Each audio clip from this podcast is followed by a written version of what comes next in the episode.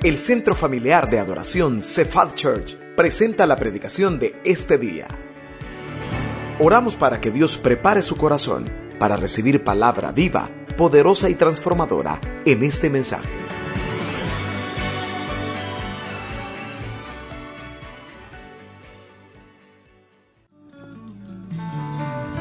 Gracias hermanos por su fidelidad con diezmos y ofrendas.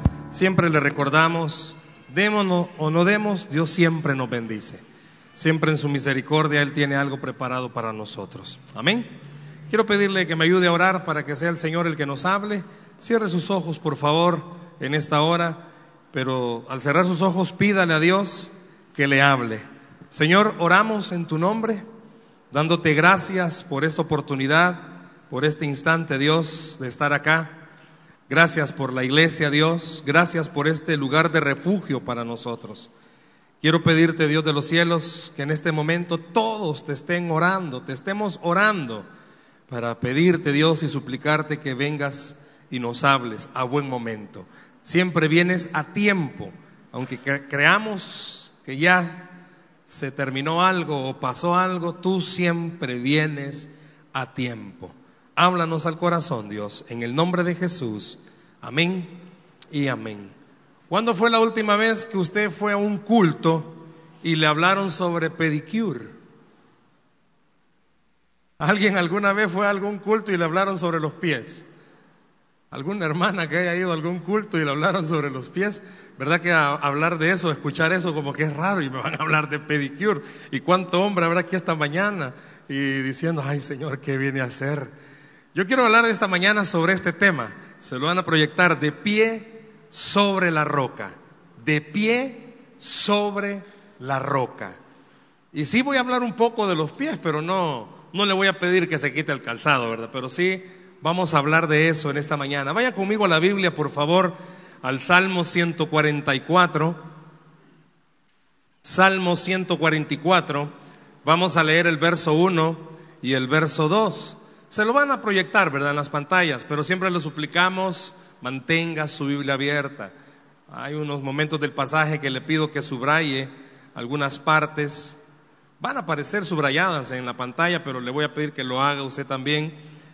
Salmo 144, versículos 1 y 2. De pie sobre la roca. De pie sobre la roca. ¿Lo tenemos, iglesia? Amén. Dice así la palabra.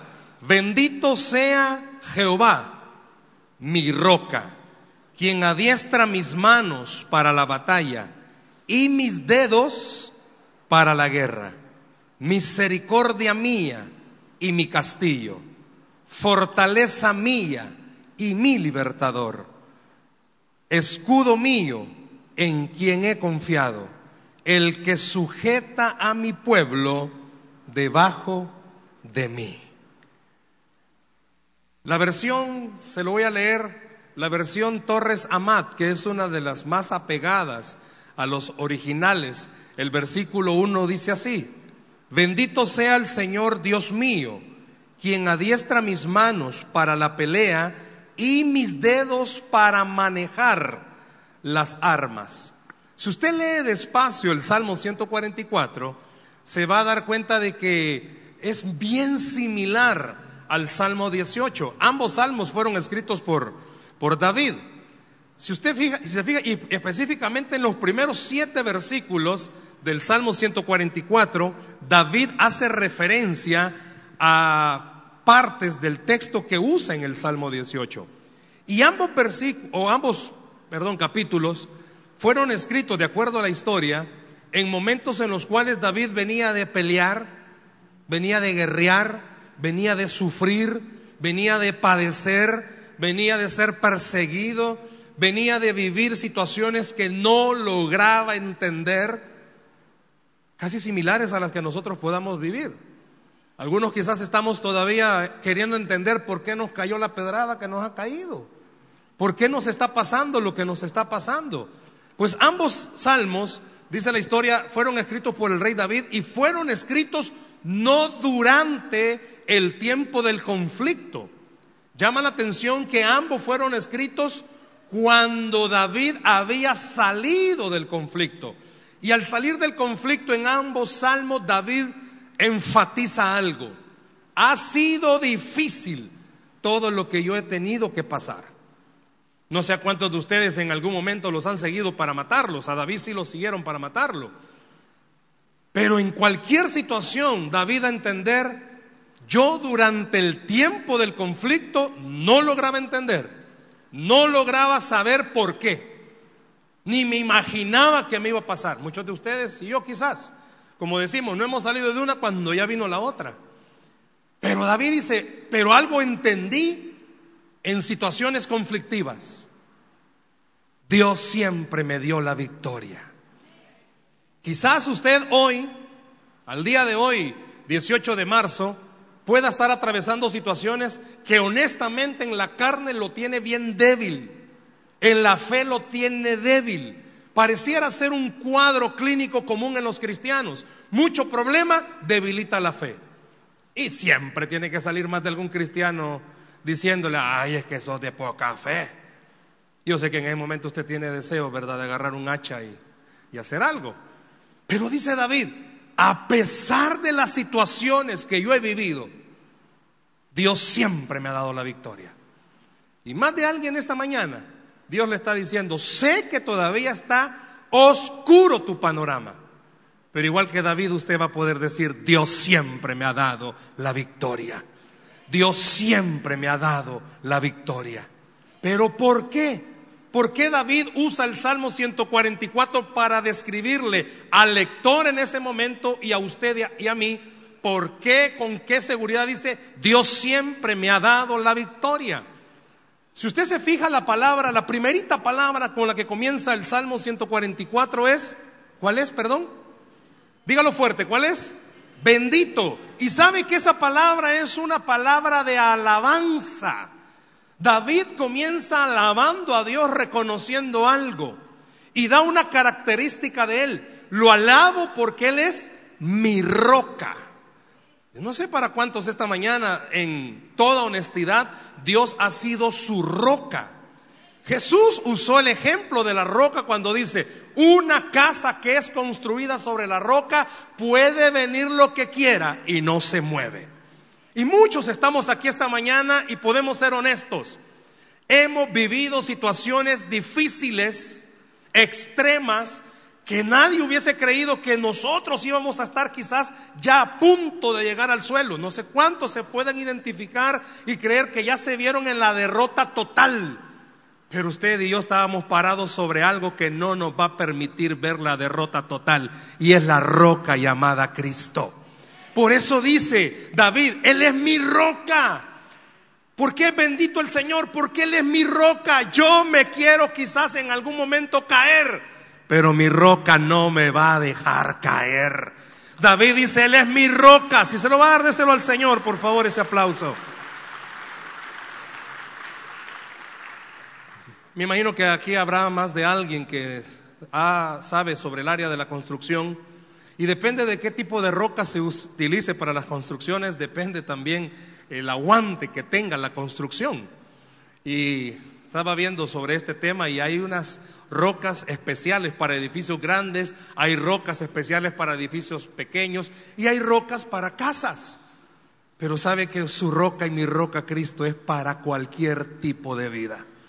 Porque aquí vemos muchos que seamos honestos, no nos cuesta leer la Biblia, pero hay otros que les cuesta leer la Biblia. Hay algunos que no nos cuesta quizás hacer algo, pero a otros sí. Yo quiero decirle en esta mañana, David cuando dice, bendito sea mi roca, estaba diciendo algo, Él me sostiene a mí, sin importar quién he sido yo. ¿Escucha eso? Si lee bien el versículo 1, bendito sea Jehová, mi roca en el original está diciendo, Él me sostiene a mí, a pesar de quién soy yo. Habemos muchos esta mañana que quizás nos va todo bien, andamos súper bien, pero nos va todo mal, andamos súper mal, pero Él sigue siendo su roca. No va a permitir que usted sea destruido. Es importante cuando David menciona esta característica. ¿Por qué?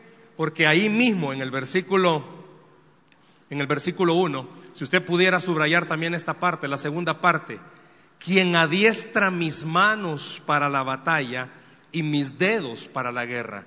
Por eso le leía la versión Torres Amad, porque usa dos, dos situaciones distintas, batalla y guerra.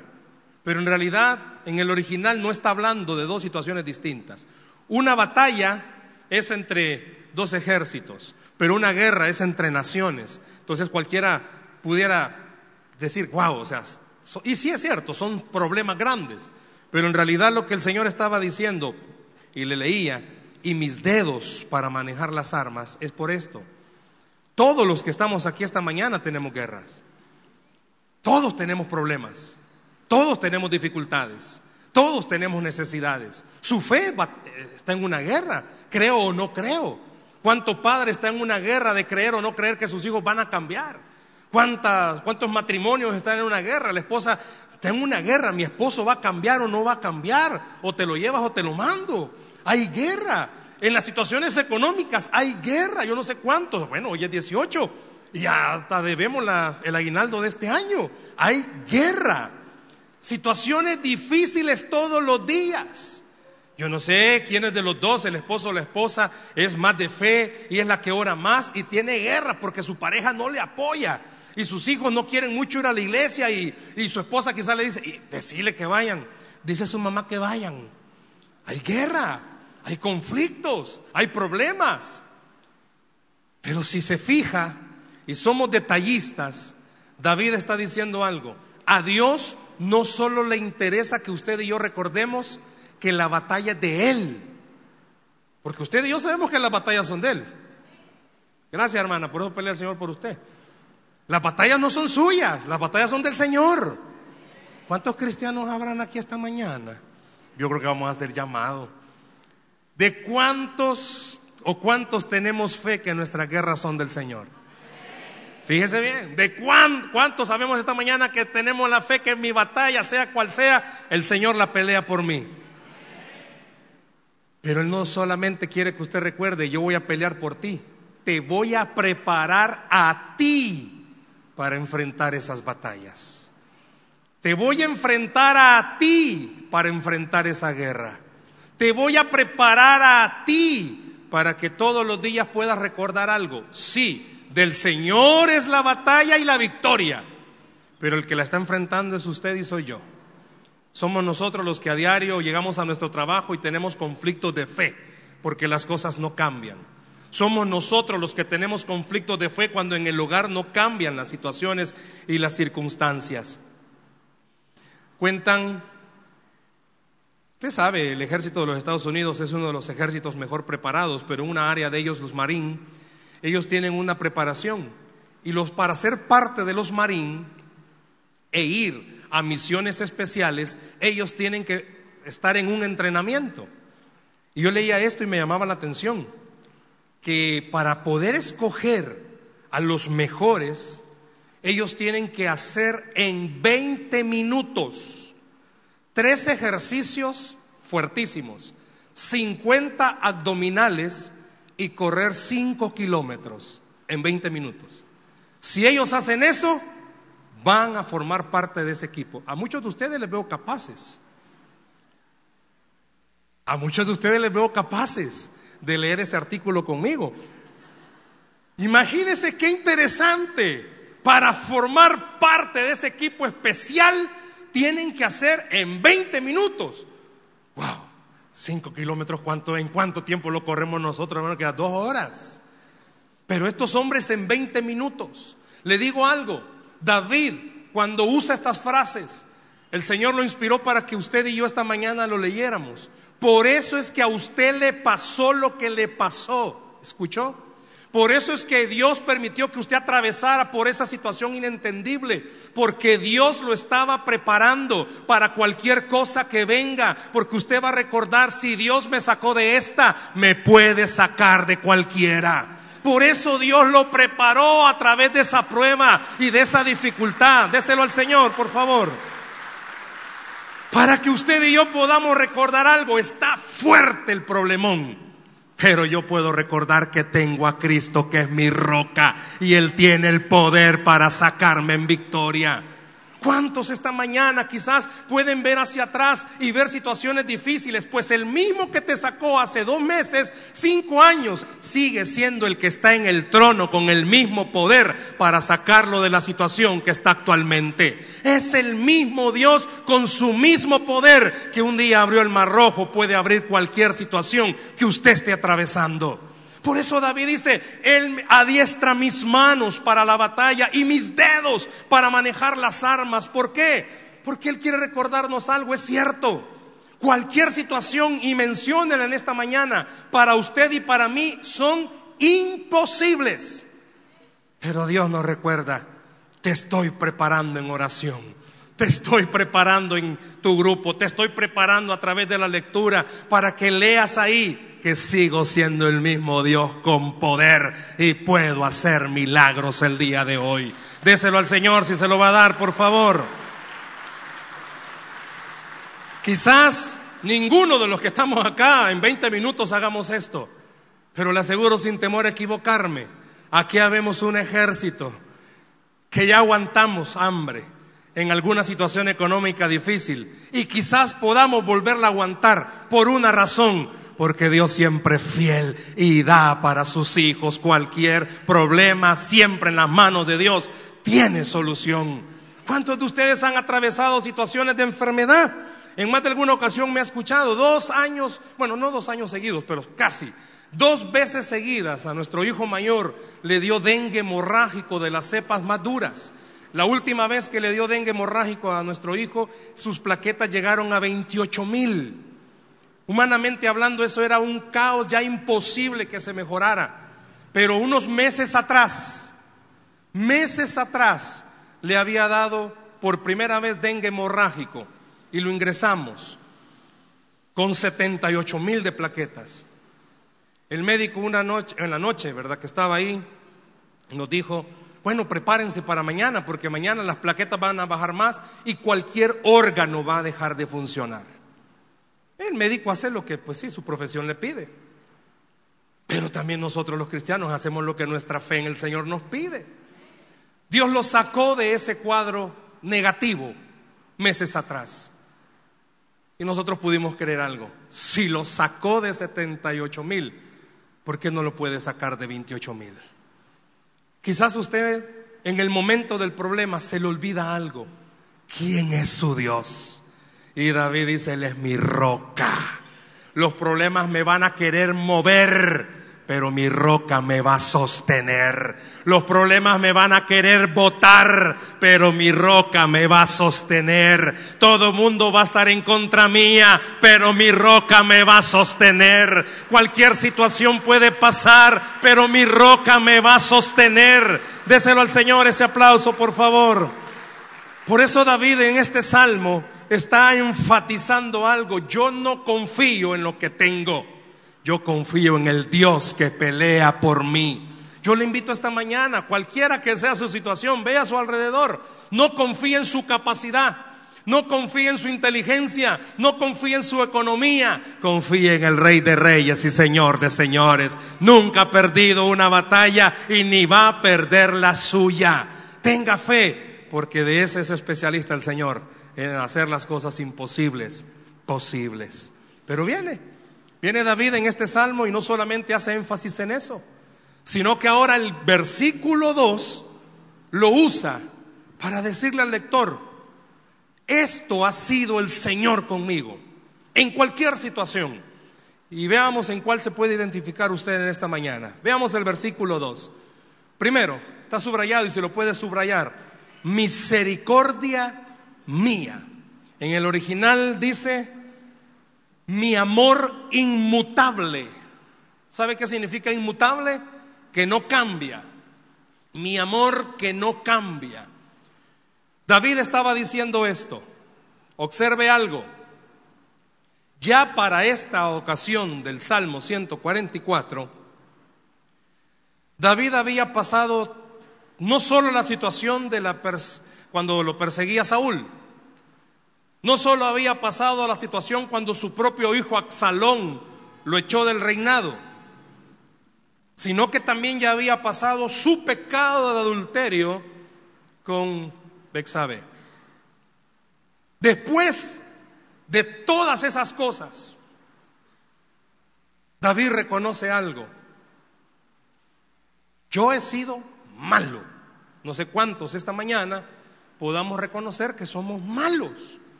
Algunos son tan malos, más malos que la carne de tunco y cruda, pero somos malos. Por naturaleza dice la Biblia que somos malos. No sé cuántos podamos reconocer. Nos cuesta ser cristianos. Hay áreas con las que usted lucha, adictivas, con las que luchamos. Algunos esta mañana luchan con el carácter, no voy a decir nada, si está la par. Algunos luchan con ese temperamento. Más que todo luchan los hombres. Hermanas. Vaya pues, más que todo el carácter lo luchan las mujeres. Y los hombres con un gran miedo, el doctor, amén. Luchamos con el carácter. ¿Cuánto hijo habrá aquí esta mañana que puede reconocer que su papá lucha con el carácter? Mire, trabajar con jóvenes en galán. Yo trabajo con jóvenes y ellos dicen, es que mis papás son unos en la iglesia y son otros en la casa. Yo quisiera que mis papás solo en la iglesia vivieran, si ahí son santos. Si en la casa cuando llegan el olor a azufre se siente. Todos tenemos problemas con alguna área, todos. Y si usted cree que no tiene problemas con alguna área, pues hermano, está bien, bienvenido. Usted sufre con el área de la mentira, pero está bien. Sufrimos con alguna área. Y David reconoce algo después de haber padecido todo. Seamos sinceros. Si nosotros, si alguien nos hace algo malo, lo que primero que queremos hacer de esa persona es vengarnos. Y David reconoce esto. Yo he sido malo, pero Dios nunca cambió conmigo. Dios siguió todos los días siendo fiel conmigo.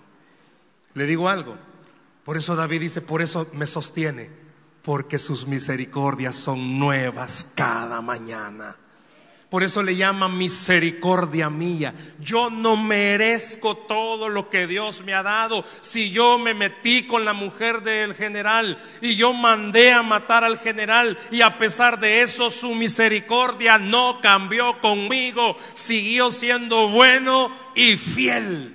Por eso David dice, Él es mi roca, porque Él sigue siendo bueno y fiel con nosotros. Y puede ser que algunos de los que estamos acá, el enemigo nos diga, es que los problemas que vos tenés son por tus malas decisiones. Y puede ser que sea cierto. Pero quiero decirle algo a todos aquellos que quizás están pagando consecuencias por sus malas decisiones. Está bien, las consecuencias va a pagarlas quizás, pero la misericordia de Dios no se va a acabar para su vida. Él va a seguir siendo misericordioso con usted todos los días. Gloria al Señor. Por eso David dice, misericordia mía. Lo que estaba diciendo es, su amor no cambia. Yo puedo ser malo cualquier día, pero Él jamás va a cambiar con nosotros. La siguiente característica dice, y mi castillo. ¿A qué se refiere esto de mi castillo? Cuando David estaba escribiendo esto, vino a su mente su propio castillo, dice el historiador. Era una fortaleza. Y el castillo de David en aquel entonces rodeaba una buena parte. Y Dios le hace recordar a David, si vos te sentís seguro en eso físico, yo quiero decirte algo. Quien en realidad te hace sentir seguro a ti, soy yo, dice el Señor. Cuando David dice mi castillo, está diciendo, es una fuerza que me rodea. Hermanos, seamos honestos. A veces ni siquiera nos imaginamos de dónde nos vienen las pedradas ni se imagina de dónde le va a aparecer. Pero Dios quiere recordarle algo, es que bueno te debe de interesar de dónde va a aparecer, te debe de interesar que yo te voy a proteger. Él es nuestro castillo, podemos estar seguros en Él. Cuando David escuchó esto y vio esto de y reconocer, Dios es mi castillo, él estaba diciendo es algo impenetrable. A muchos de los que estamos acá, en buen salvadoreño, han pedido nuestra vida, hermanos. Satanás pidió la vida de Job. A muchos de los que estamos acá nos tienen entre ceja y ceja. Es que anda viendo por dónde mocharlo. ¿Sabe qué significa la palabra en inglés mochar? Anda viendo por dónde cortarlo. Lo ve feliz, ¡pah! le mete su zancadilla para que deje de estar feliz. Lo ve estable en la economía, ¡pum! le pasa algo para que deje de estar estable. ¡Pum! le mete cualquier patada por cualquier lado. Es que él se ha propuesto su nombre, el suyo y también el mío, lo tiene entre ceja y ceja. Porque Él no desea que usted y yo disfrutemos la vida en Cristo. Y a muchos de los que estamos acá, podemos ser honestos, nos ha mochado. Yo puedo reconocer, en algún momento me ha mochado, hermano. Yo estaba bien y me mochó. Y ni la vi por dónde llegó. El diablo quería que nos quedáramos en el suelo. Pero el Señor nos recuerda, yo soy tu castillo. Yo te defiendo. Yo peleo por ti. El diablo puede venir contra todo su ejército, pero yo soy más poderoso que todo eso. El diablo puede levantar a cualquiera, pero Dios es más poderoso que todo eso.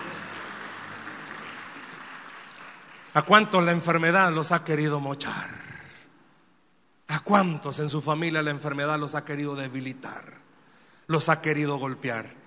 Esta mañana Dios te está diciendo, yo te rodeo con mi fuerza. No permita, si alguien está atravesando eso, no permita que el diablo, las circunstancias o hermanos, porque a veces los hermanos somos especialistas. Ah, sí, de eso murió mi abuela. No permita que eso lo vote. Recuerde algo, Usted no está parado en el sistema de salud pública de este país, ni está parado en el sistema de salud privado de este país. Usted está parado en Cristo Jesús, quien llevó su enfermedad en la cruz del Calvario. Por eso dice David, Él es mi castillo, porque Él no me va a dejar caer. Pero continuemos, que el tiempo es bueno. Dice la siguiente característica de David, no solo es misericordia, no solo es castillo.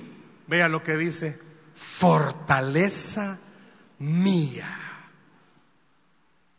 Cualquiera pudiera creer que es igual que Castillo. Hermanos, la gente a veces nos pregunta, ¿por qué después de andar tan golpeados usted no deja de servirle al Señor? Y sea honesto, no es porque usted tenga fuerza, es porque hay algo sobrenatural dentro suyo. ¿Cuántos hemos perdido algo y ni siquiera nos imaginamos, pero el deseo y las ganas de buscar al Señor no se van? ¿Por qué? Porque es superhombre. No, porque tenemos una fuerza especial que se llama Espíritu Santo.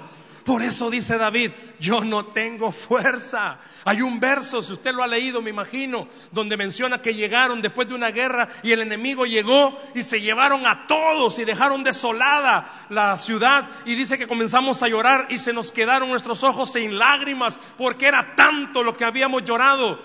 Pero hay una partecita de esa de ese versículo que toca el corazón y dice, a pesar de que nos habíamos quedado sin lágrimas, yo sabía que mi confianza estaba puesta en el Dios de los cielos. Muchos estemos aquí, hermanos. Muchos estamos acá que en nuestra fuerza ya no podemos seguir. No, hombre, si es tanto lo que nos pasa, es tanta las situaciones. Y la gente se puede preguntar, ¿y cómo es que usted sigue adelante? Dios le quiere decir a alguien esta mañana, es que tú no vas a seguir porque tengas fuerza. Tú vas a seguir porque tienes al Espíritu Santo de tu lado. Usted no va a seguir porque tenga ánimo. Va a seguir porque Dios es el que le va a dar el ánimo y la fuerza de seguir adelante. Muchos quizás esta mañana necesitan recargar su fuerza y reconocer algo. No soy fuerte por lo que tengo, soy fuerte porque tengo al Señor de mi lado. Usted no es fuerte porque no tenga problemas, es fuerte porque tiene al Señor de su lado. Muchos esta mañana, quizás esta semana quisieron tirar la toalla. Dios le está diciendo, no, es que tu fuerza no viene porque todo esté bien. Su fuerza viene porque Él sigue sentado en el trono. Él sigue sentado en su trono. ¿Cuántos en el matrimonio han perdido la fuerza de seguir creyendo que Dios puede hacerlo?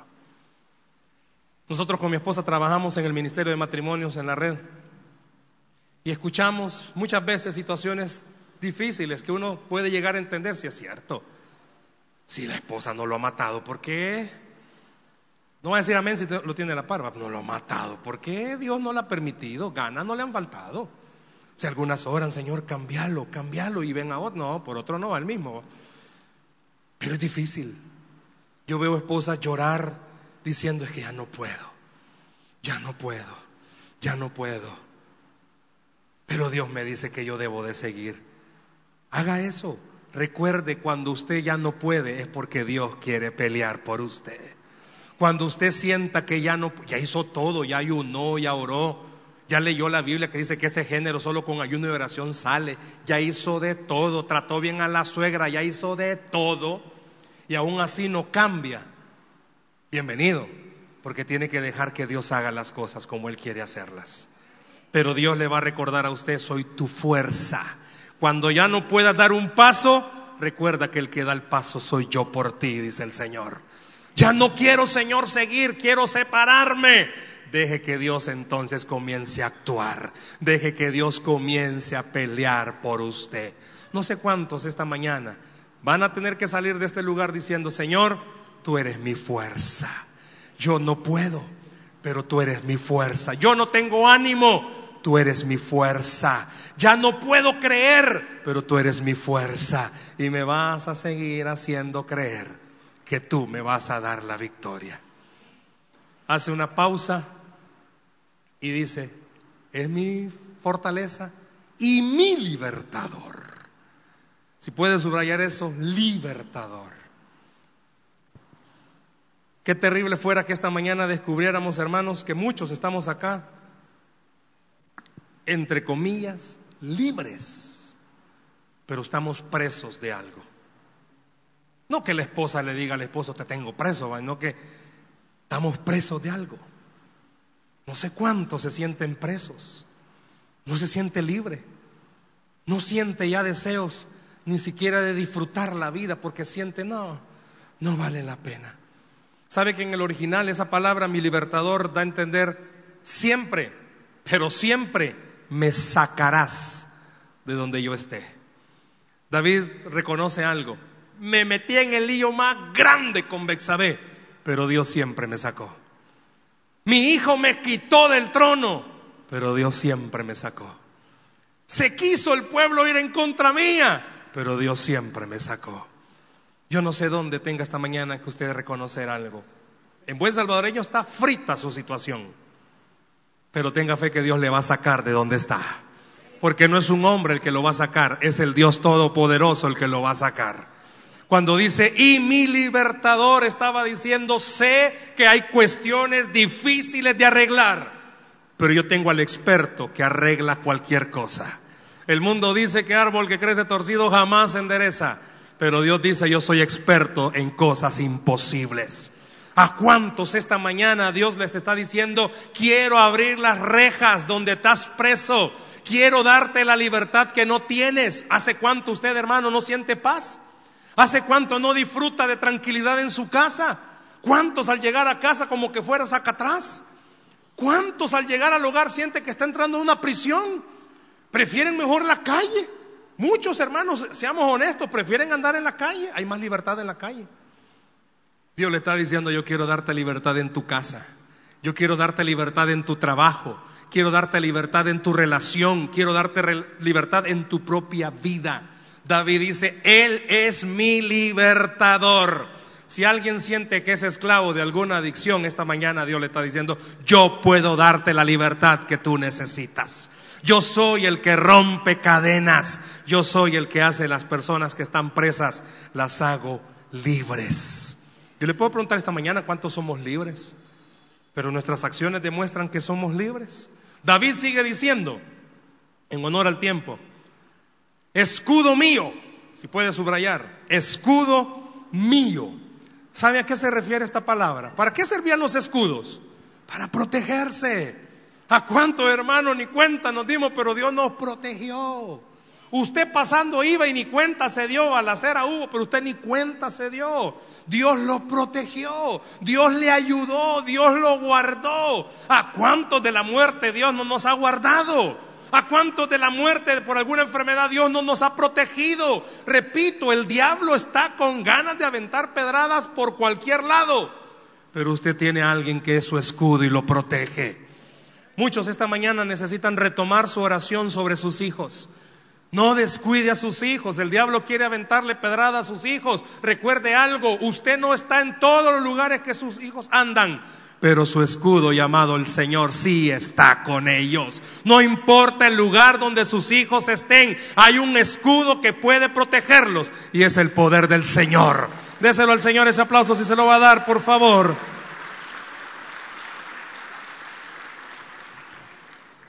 Pero llama la atención que esa palabra escudo mío en el original está diciendo me proteges en el momento justo del ataque. ¿Qué quiere decir eso?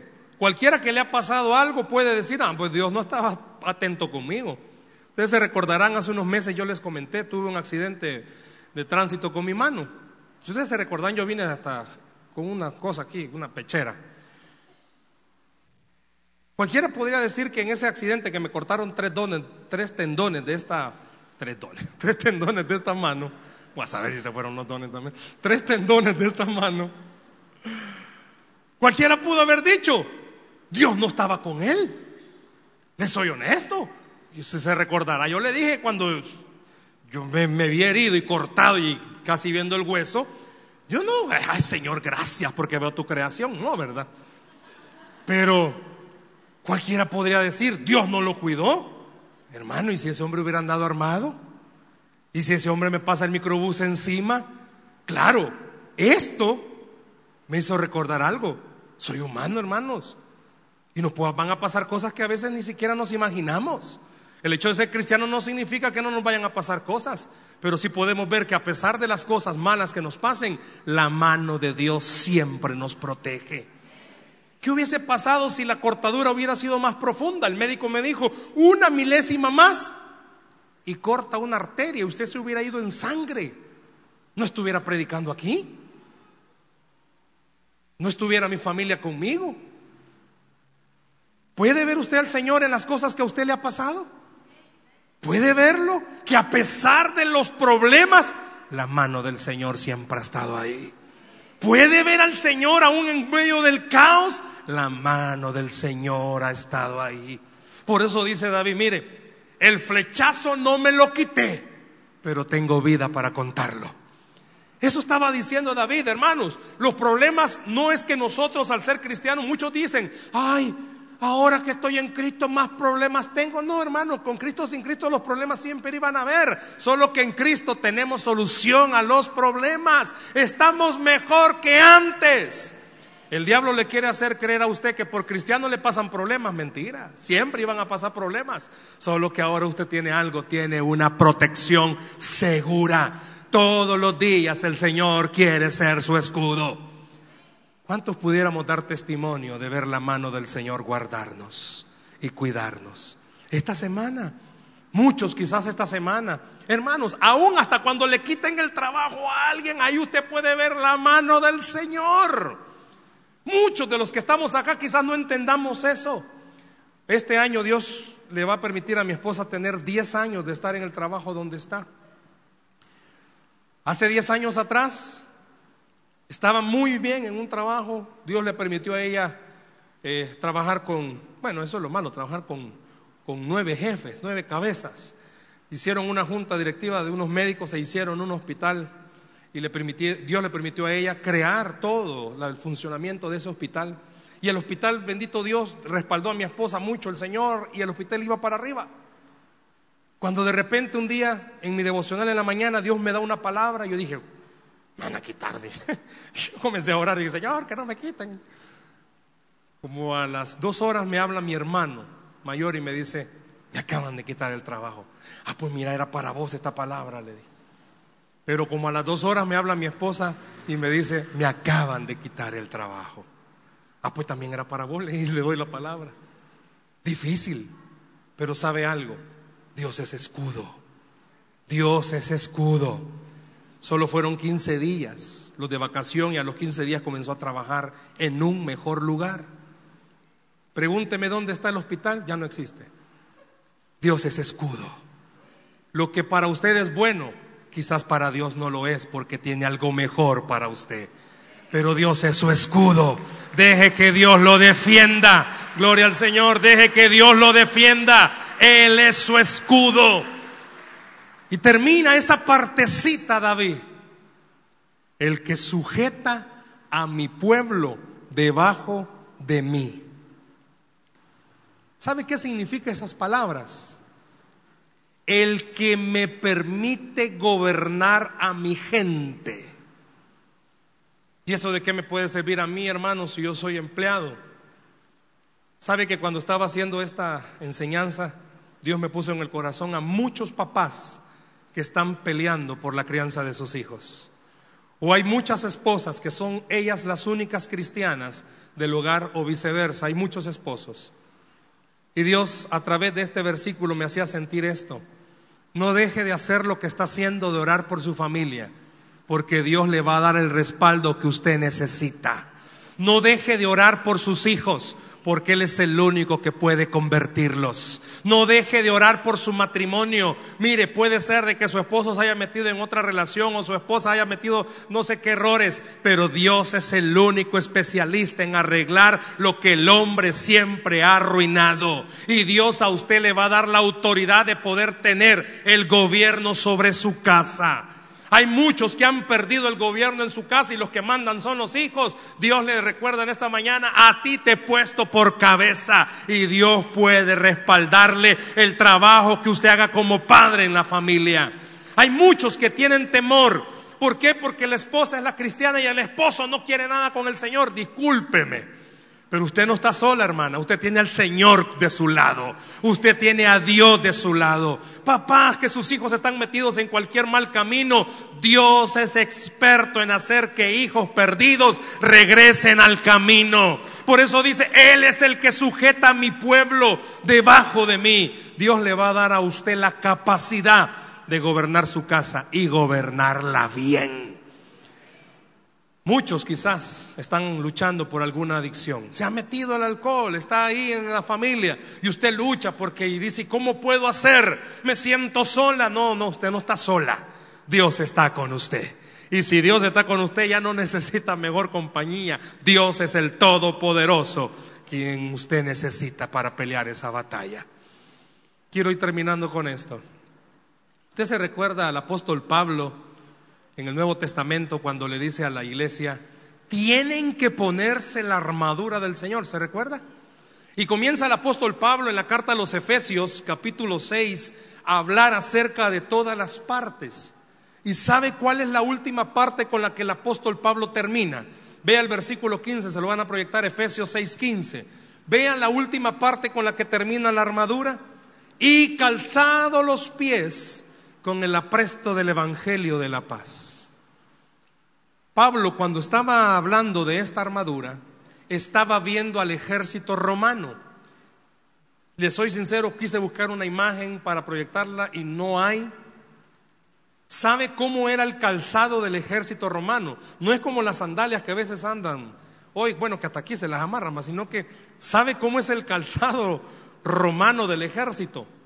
En el talón tiene un gran clavo.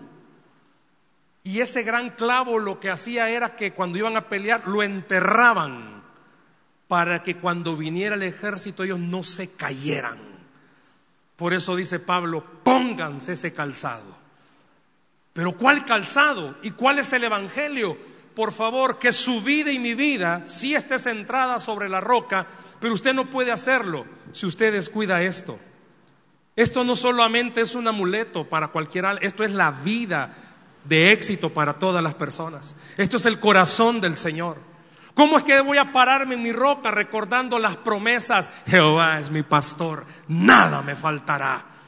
Párese firme sobre la roca que es Cristo y recuerde algo, recuerde todas las promesas que Dios le ha dado. ¿A cuántos Dios les ha dado promesa de sanidad? Pues párese firme sobre esa roca. Promesas en la economía, párese firme sobre esa roca. Promesas sobre la familia, párese firme sobre esa roca. Es cierto, los problemas son fuertes pero si usted se para bien sobre esa roca, nada ni nadie lo va a mover. ¿Por qué? Porque Cristo es la roca inconmovible y Él es el que nos sostiene. Por eso Pablo cuando usa este versículo del calzado, estaba viendo a los romanos y dice, wow, por eso es que estos no se caen. No sé si ustedes se recuerdan, ustedes no veían eso, yo sé que ustedes no veían eso, Pero los que sí lo veían, veían que Michael Jackson se hacía su baile y se agachaba y no se caía. Era porque en el zapato tenía un hoyito donde metían un clavo que hacían que se detuviera. No lo hago para que no piensen mal, pero eh, no se caía. ¿Sabe que Pablo vio a los romanos al ejército y dice, ay, por esto es que estos no se caen? Y hay una parte de la historia judía donde menciona de que en los caminos se encontraban pedazos de pies prendidos al suelo, porque era eso, no permitían que se cayera. ¿Sabe, hermano? Usted y yo podemos hacer lo que querramos, pero si hacemos lo que está aquí, la victoria está segura. Usted puede hacer lo que quiera, poner en práctica esto o no, pero si lo pone en práctica, dice esta escritura, que no seremos avergonzados. Pare, sobre, pare su vida sobre la roca, pare su familia sobre la roca. Dice que no nos vamos a mover. ¿Por qué? Porque Él nos sostiene. Dice la escritura que al que cree, todo le es posible. Denle un aplauso al Señor, por favor, en esta mañana.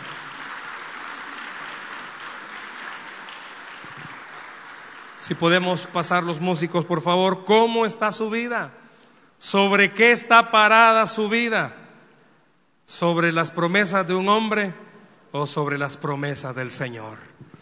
¿Cuántos esta mañana necesitan pararse firmes y creer que Dios puede sostenerlos? Cierre sus ojos, por favor, ahí donde está. Esperamos que este mensaje haya sido de bendición para su vida. La Biblia dice que Dios es santo y el ser humano es pecador, pero en su gran amor, el Padre envió a Jesucristo a morir en la cruz para pagar por nuestros pecados. Luego lo resucitó para darnos vida eterna. Si usted cree en Cristo como Salvador y Señor, hable con Él diciendo, me arrepiento, perdona mis pecados, te ruego que me salves. Ponga su fe en Él y crea que solo Cristo le puede salvar. Bienvenido a la familia de Dios. Le invitamos a congregarse en Cephal Church los domingos a las 7 a.m., 9 a.m., 11 a.m. y 5 p.m. Visite nuestro sitio web cefadchurch.org o búsquenos en las redes sociales como Cephal Church. Dios le bendiga.